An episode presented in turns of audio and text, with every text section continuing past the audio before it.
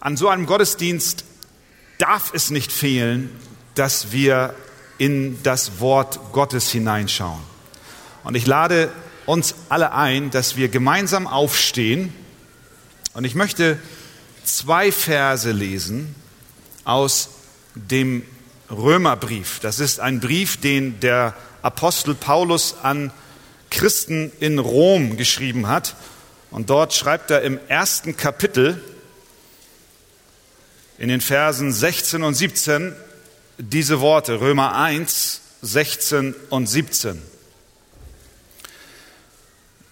Denn ich schäme mich des Evangeliums von Christus nicht, denn es ist Gottes Kraft zur Errettung für jeden, der glaubt. Zuerst für den Juden, dann auch für den Griechen. Denn es wird darin geoffenbart die Gerechtigkeit Gottes aus Glauben zum Glauben, wie geschrieben steht, der Gerechte wird aus Glauben leben. Amen. Nehmt doch gerne Platz. Navigationsgeräte sind heute kaum noch aus dem Alltag eines Autofahrers wegzudenken. Ich habe mal den Versuch unternommen vor einiger Zeit, als wir eine Urlaubsreise in die sächsische Schweiz unternehmen wollten, holte ich meine alten Straßenkarten raus, versammelte meine Familie um den Tisch und sagte, Kinder, das sind Straßenkarten. Sie sagten, Papa, was willst du mit diesem antiquarischen Material? Ich sag, anhand dieser Karten werden wir jetzt bis in die sächsische Schweiz fahren, bis an den Ort, wo wir übernachten. Ich war voller Zuversicht, dass das klappen würde und habe also das Navigationsgerät ausgeschaltet gelassen. Und es ging ganz gut bis so ungefähr, naja, nach acht, neun Stunden Fahrt ist man müde und irgendwo verfährt man sich dann doch. Und irgendwann sagte ich zu meiner Frau, Schatz, schmeiß die Maschine an gebt das Zielort, den Zielort ein.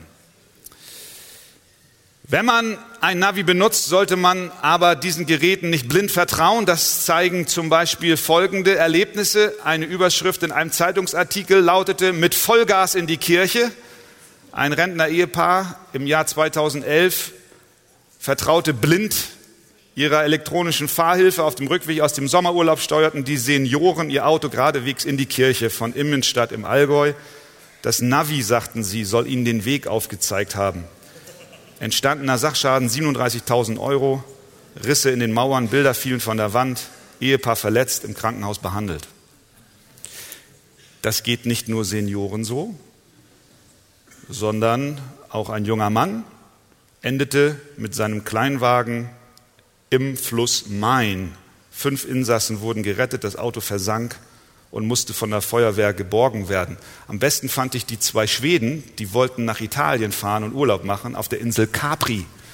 Und da haben sie wohl sich irgendwie nicht ganz genau ausgedrückt dem Navigationsgerät gegenüber und haben einen kleinen Tippfehler gehabt. Und das Navigationsgerät führte sie nicht nach Capri, sondern nach Carpi. Das ist auch in Italien, aber 850 Kilometer entfernt von Capri. Herzlich willkommen im Urlaub. Die Hersteller der Navigationsgeräte, die reiben ihre Hände meist in Unschuld, denn sie sagen, das ist nicht das Gerät, sondern die Software. Die Karten sind nicht aktuell. Man muss immer regelmäßige Updates machen.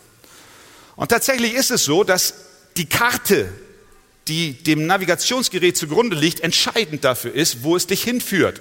Denn teilweise sind dort Straßen eingezeichnet, die es gar nicht mehr gibt und Straßen, die es gibt, sind noch nicht eingezeichnet.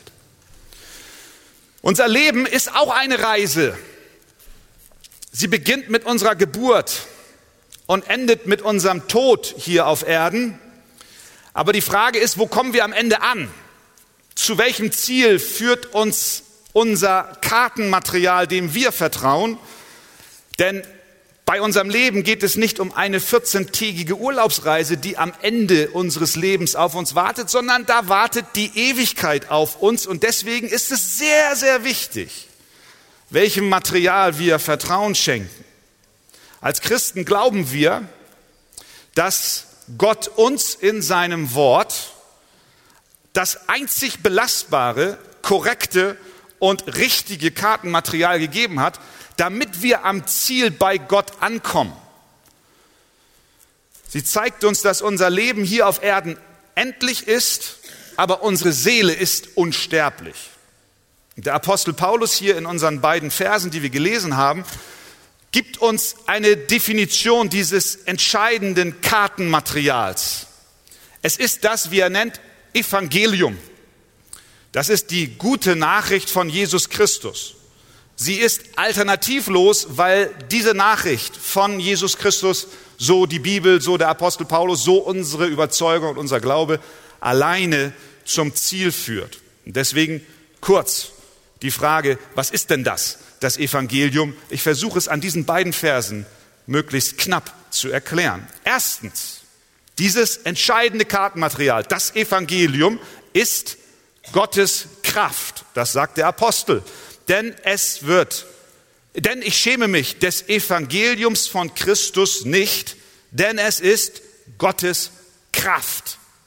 Wow, da haben die Leser in Rom sehr hell aufgehört, hingehört. Gottes Kraft. Wenn Sie den Begriff Kraft hörten, dann assoziierten Sie eins damit, nämlich Rom. Rom war die Macht. Rom war die Kraft in der damaligen Zeit. Rom war supermächtig. Rom war Weltmacht und hatte den größten Teil der Erde unter Kontrolle. Rom hat beeinflusst, verändert und geprägt. Das Imperium hatte sich weit ausgebreitet. Die Straßen Roms führten überall hin und alle Straßen führten irgendwie auch nach Rom. Die Baukunst, das Rechtssystem, die Armee war weltbekannt und überall präsent. Wenn man über Macht und Kraft sprach, dann war den Römern klar, das ist Rom. Und nicht nur einfach eine irgendwie undefinierte Macht politischer Kraft, sondern es wurde ganz konkret dem Kaiser, dem Cäsar zugeschrieben. Deswegen sagte man auch, der Cäsar ist der Herr. Das war übrigens auch ein Test für die Christen. Wenn sie sagten, Jesus ist Herr, sagten sie zur gleichen Zeit, dass Cäsar nicht Herr ist. Und das führte dann dazu, dass sie meistens in die Arenen geführt wurden und ihr Leben ließen. Und nun schreibt der Apostel Paulus hier diesen Brief an die Christen in Rom, die mitten im Zentrum dieses Reiches lebten, in dem der Cäsar wohnte und regierte. Und er schreibt ihnen, nicht Cäsar ist Kraft, sondern das Evangelium ist Kraft. die Kraft des Universums, die Kraft, die alles andere übersteigt, die Kraft der Wirtschaft übersteigt, der Wissenschaft, der Industrie, des Militärs. Das Evangelium ist Gottes Kraft. Weitaus größer als alles andere. Die Bibel benutzt diesen Ausdruck, die Kraft Gottes, nur im Hinblick auf zwei Dinge. Einmal auf Jesus Christus. Sie sagt, dass Jesus Christus die Kraft und Weisheit Gottes ist und sie sagt, das Evangelium ist die Kraft Gottes. Interessanterweise spricht die Bibel nicht von der Kraft Gottes, wenn es über die Schöpfung spricht, wenn sie über die Schöpfung spricht. Wenn Vulkane explodieren, wenn wir die Hitze der Sonne anschauen, wenn wir die Gravitationswellen des Universums erforschen, da würden wir sagen, wow, das ist eine zur Schaustellung der Kraft Gottes. Die Bibel sagt nicht, das ist die Kraft Gottes, sondern sie sagt, Jesus ist die Kraft und das Evangelium ist die Kraft. Denn diese Kraft kann einen Menschen von seinem falschen Weg in das ewige Verderben auf den Weg zum Himmel bringen. Es ist die Kraft Gottes zur Rettung. Sie ist nicht schwach, nein, sie ist die größte Kraft des Universums. Das zeichnet dieses Kartenmaterial aus. Was noch? Zweitens, dieses Evangelium, wir werden nachher sehen, was das denn genau bedeutet, dieses Evangelium ist grenzenlos.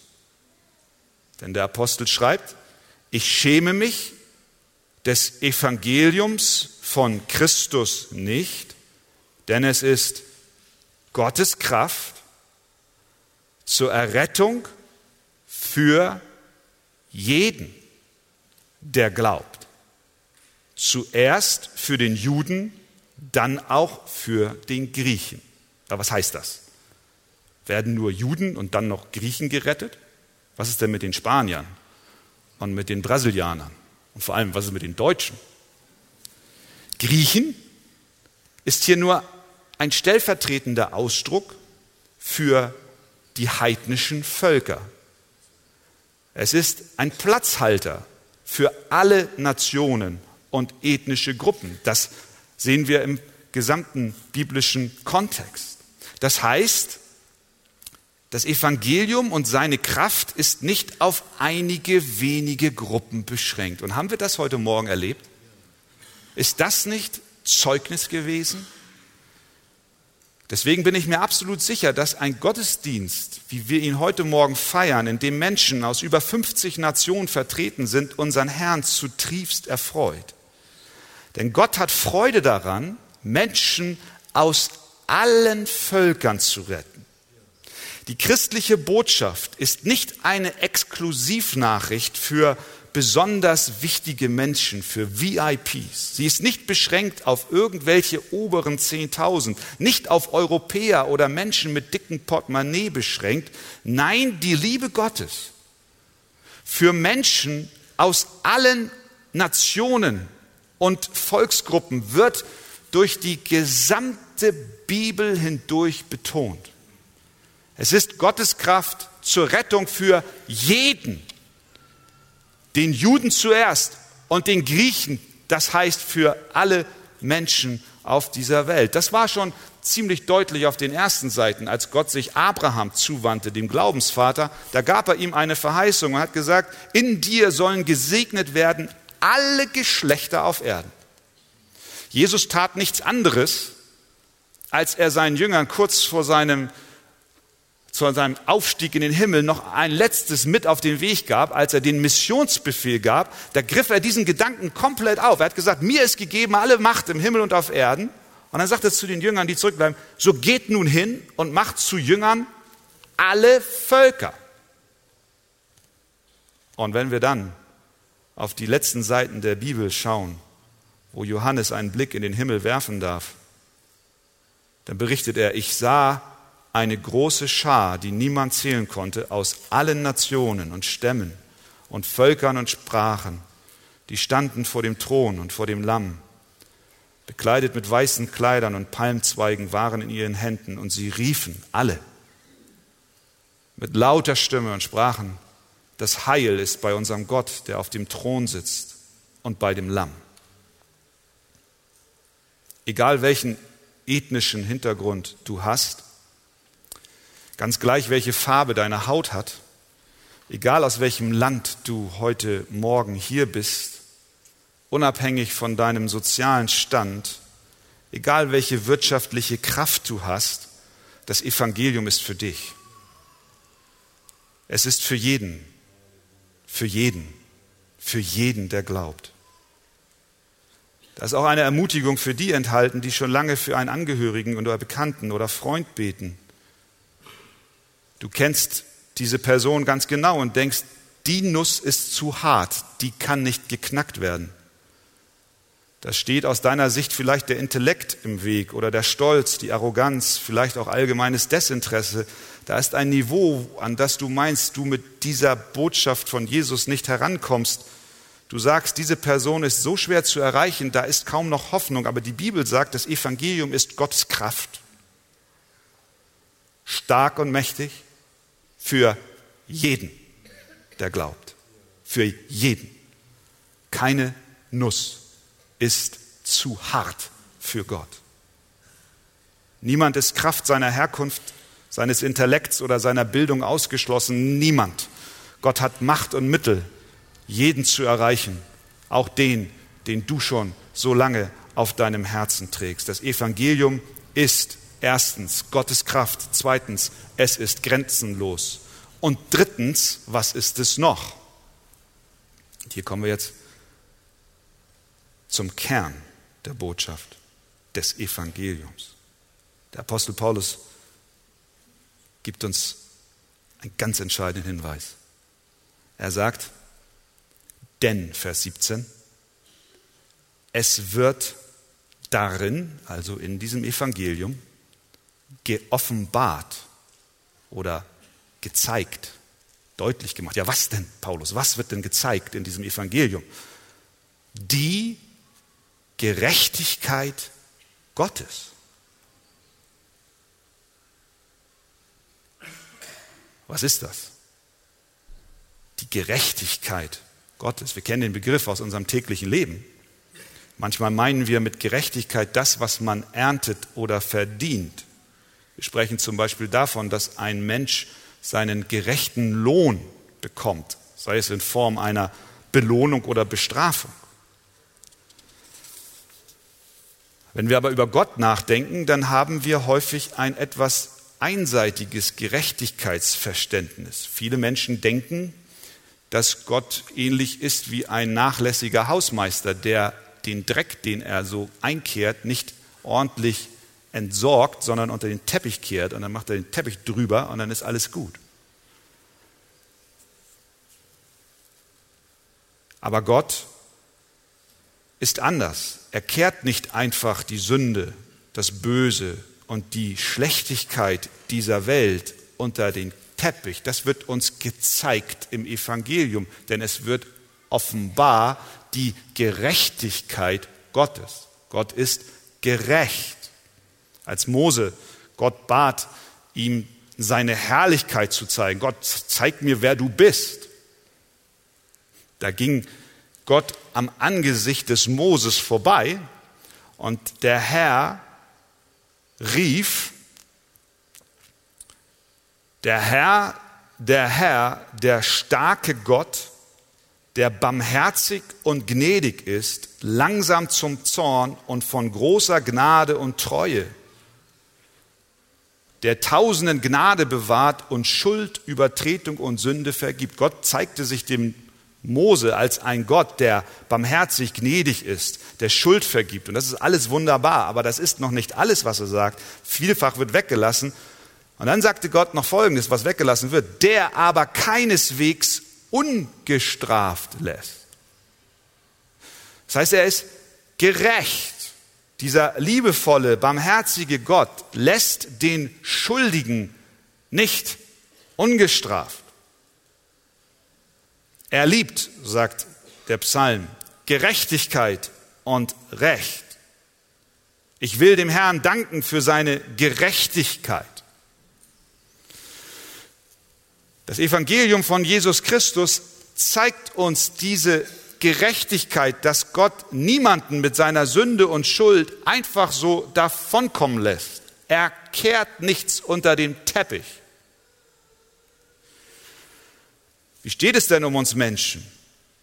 Sind wir gerecht vor Gott und können daher auf Augenhöhe mit ihm kommunizieren? Nein, die Bibel erklärt uns, dass wir von Natur aus eben nicht so sind. Keiner von uns, niemand. Wir sind allesamt verdorben, wie derselbe Apostel Paulus ein paar Verse später sagt. Da ist keiner, der Gutes tut, so dass er vor Gott bestehen kann. Niemand von uns. Damit meint die Bibel nicht ausschließlich Mörder und Verbrecher, sondern jeden Menschen. Auch hier spielt es keine Rolle, welche Hautfarbe wir haben, welcher Nationalität wir angehören oder wie dick unser Portemonnaie ist. Jeder Mensch ist schuldig vor Gott. Stellt sich natürlich die Frage, wie kann ich denn vor diesem gerechten Gott bestehen, wenn er meine Schuld und Sünde bestrafen muss, weil er sonst seine Gerechtigkeit verlieren würde. Das war übrigens auch die Frage, die Martin Luther umgetrieben hat. Der hat diese, genau diese Verse gelesen und jedes Mal blieb er hängen bei dem Wort die Gerechtigkeit Gottes. Und er hat selber nachher gesagt, ich habe die Gerechtigkeit Gottes gehasst, weil ich wusste, ich kann durch meine Leistung, durch meine religiösen Übungen vor Gott nicht bestehen. Wenn diese Gerechtigkeit Gottes Teil des Evangeliums ist, dann bin ich verloren. Bis zu dem Moment, als dieser selbe Martin Luther erkannt hat, dass die Forderung Gottes nach Gerechtigkeit von Gott selbst im Evangelium uns geliefert wird, da fing er an, die Gnade Gottes zu verstehen. Das heißt, Gott selbst der vollkommen gerecht ist, versorgt uns, die wir ungerecht sind, mit der Gerechtigkeit, die wir brauchen. Gott weiß, wir, wir, wir können, wir haben es nicht, wir schaffen es nicht. Und er sagt, wisst ihr was, ich habe eine Lösung für euch. Ich sende meinen Sohn, Jesus Christus, der vollkommen die Gerechtigkeit, die ich fordere, einhält. Und dieser Sohn, Jesus Christus, der geht an das Kreuz und es findet ein Austausch statt. Die Schuld, die wir auf uns genommen haben, nimmt er auf sich. Und weil Gott weiterhin gerecht ist, bestraft er jetzt nicht den, der seine Schuld bei Christus abgelegt hat, sondern seinen eigenen Sohn. Und dieser geht in den Tod für dich. Und es findet ein Austausch statt. Durch den Glauben an diesen Sohn Gottes wirst du deine Sünden los und die Gerechtigkeit, die Jesus Christus selber hat, die vor Gott gilt, wird dir zugerechnet. Deswegen sagt der Apostel im Brief an die Korinther, denn Gott hat den, der von keiner Sünde wusste, für uns zur Sünde gemacht. Das ist Jesus, damit wir in ihm die Gerechtigkeit würden, die vor Gott gilt. Am Kreuz fand ein großartiger Tausch statt. Jesus nahm meine Sünden und bezahlte, und ich bekam seine Gerechtigkeit. Zum Schluss, wie kommt diese Gerechtigkeit, die vor Gott gilt, wie kommt sie zu dir? Wie kann sie zu deiner werden? Steht im Text. Die Bibel gibt uns die Antwort. Das heißt, denn es wird in diesem Evangelium geoffenbart, die Gerechtigkeit Gottes aus Glauben zum Glauben, wie geschrieben steht, der Gerechte wird aus Glauben leben. Diese Gerechtigkeit, die Gott fordert, die du nicht hast. Und deswegen dein Ziel, auf das du zusteuerst ohne Jesus, die ewige Verdammnis ist. Diese Gerechtigkeit, die du benötigst, die kommt zu dir durch den Glauben. Weißt du was? Es ist so einfach. Es ist so simpel. Gott fordert nicht mehr als nur deinen Glauben. Was heißt das? Glauben. Glauben heißt, dass du nicht mehr dir selbst vertraust. In der Weise, als dass du glaubst, du schaffst es schon. Glauben heißt, alles auf eine Karte setzen, auf Jesus Christus. Glauben heißt, zu dem Punkt zu kommen und zu sagen, das, was die Bibel über Jesus sagt, ist wahr und gilt für mich. Annehmen, vertrauen, dass diese Evangeliumsbotschaft echt und richtig und wahr ist. Alles, was du tun musst, ist Glauben. Ich schäme mich des Evangeliums nicht, sagt Paulus. Warum? Weil es Gottes Kraft ist. Weil das Evangelium keine Grenzen hat. Weil es mir zeigt, was es heißt, dass Gott gerecht ist.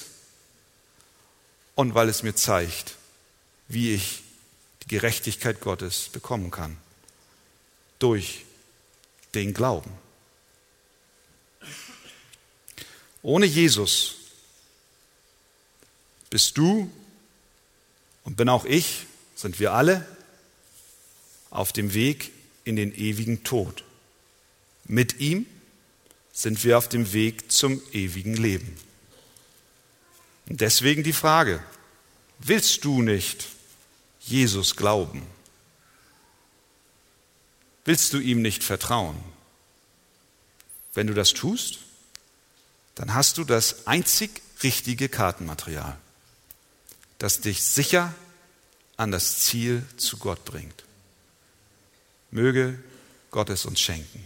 Amen.